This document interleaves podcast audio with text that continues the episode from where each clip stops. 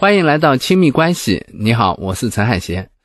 曾经有一个同学问我，既然你说亲密关系意味着相互改变，我很在乎自己的人格和思维的独立。如果走进了亲密关系，那我该怎么保持自我呢？我想这位同学的问题代表了很多人对亲密关系的困惑。我见过很多年轻人受过很好的教育，在不错的公司工作，有空就背上包去旅游，也有很好的朋友。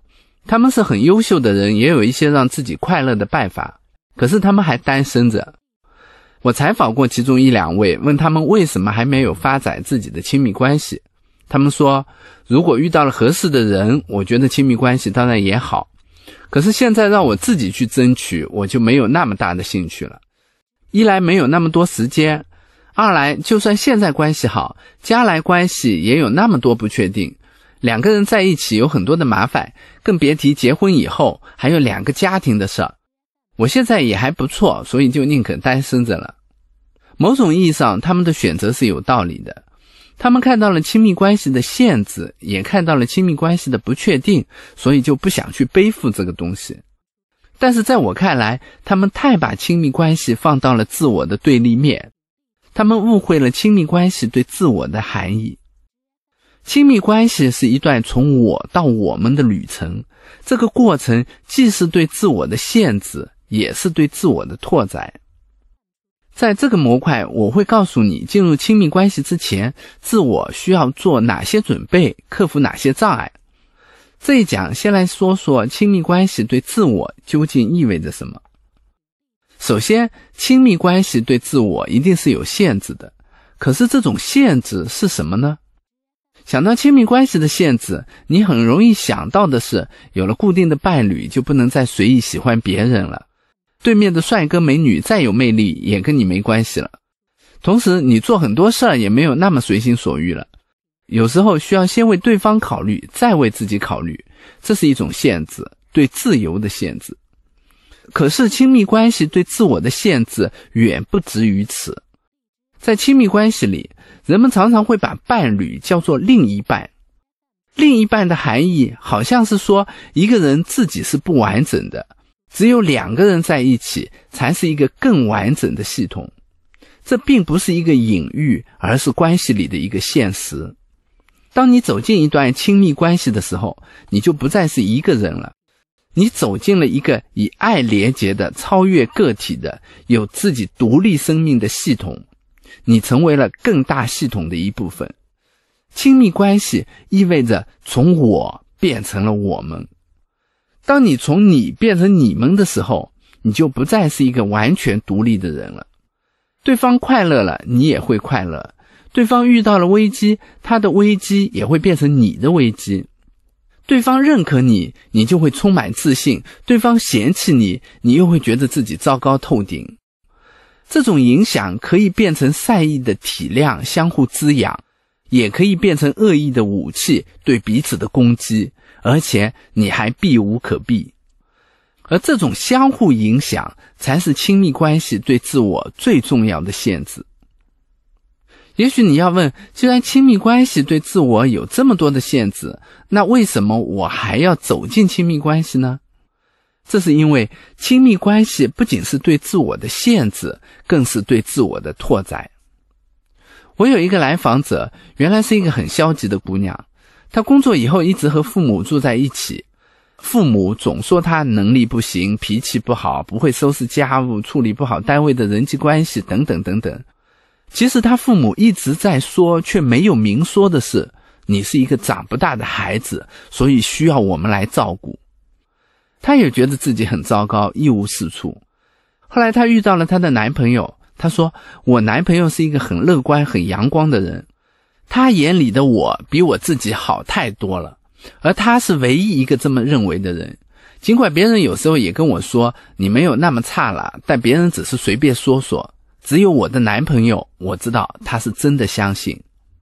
但是很长时间我都不相信他说的，不是不愿意，而是不敢。”我总觉得他不了解我，而我的父母是了解我的。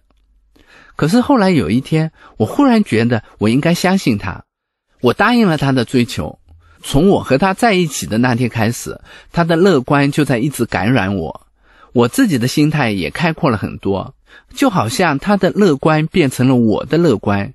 我开始学做饭、整理家务，慢慢也觉得自己没那么差了。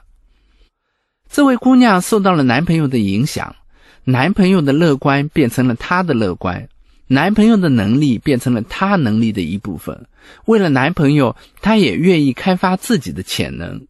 这就是亲密关系对自我的拓展。如果你在一段亲密关系中，你也可以找找，你一定会从自己身上找到伴侣的影子。越是持久而深刻的亲密关系，这种影响就越重。但这并不是亲密关系拓展自我的全部。亲密关系对自我有三种拓展：一种拓展是适应亲密关系会让自我发展出新的品格。也许你听过一句话：进入一段亲密关系，就好像为人生打开了一扇新的窗口。对这句话简单的理解是，亲密关系可以是一段加法，对方挣的钱你也可以花，对方的经验和见识也会变成你的经验和见识。像上面的例子里，对方的乐观就变成了他的乐观，这当然是一种拓展，但这不是亲密关系拓展自我的全部。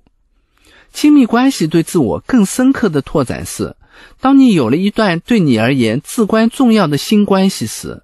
你必须要改变自己来适应这段新关系，而在适应的过程里，你就会长出新的经验，长出新的自我。这种适应也包括对限制的适应。有了固定的伴侣，你就不能再随意喜欢别人了，这是一种限制。但是在适应这种限制的过程里，你同时获得了一种品质，叫忠诚。有了伴侣，你做很多事儿就没有那么随心所欲了。有时候你需要为对方考虑，这是一种限制，但同时你也获得了一种品质，叫责任。这种获得不是来自于对限制本身，而是来自于对限制的接受。是这种接受把限制变成了一种爱和奉献，这是原来单身的时候你不会有的。接受亲密关系的限制，就是一种拓展自我的方式，它会让你的心理变得更成熟。亲密关系对自我的第二种拓展是，亲密关系让自我获得归属感。人需要归属于一个比自己更大的系统，否则就会陷入到孤独和空虚之中。你越爱对方，越享受这段关系，你获得的归属感就越强烈。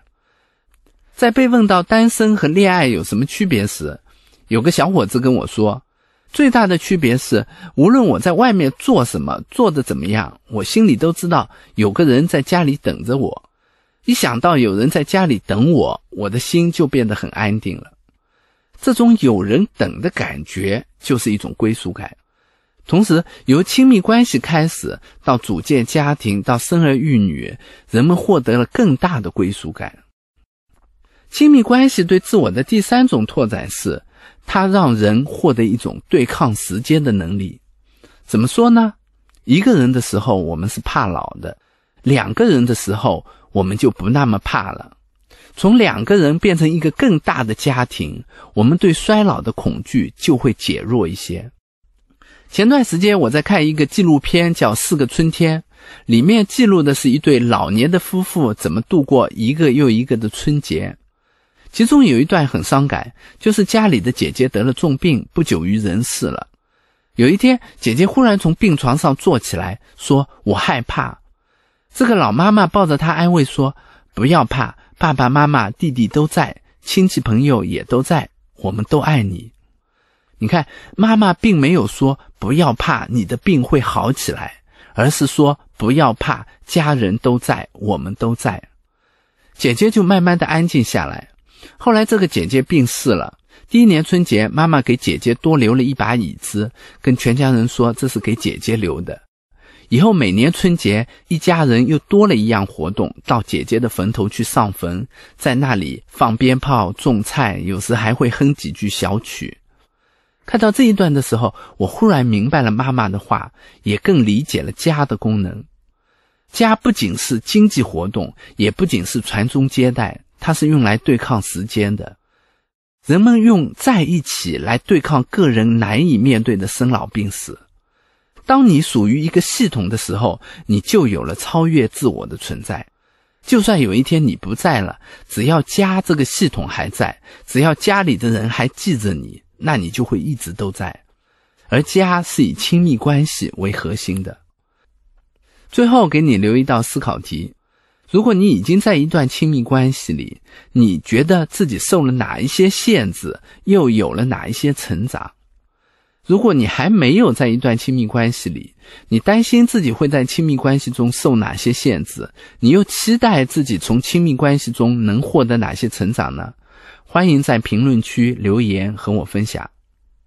究竟是什么样的力量把两个完全不同的人连接成一对伴侣呢？下一讲我们就来讲讲亲密关系中的基本动力——爱。我们下一讲见。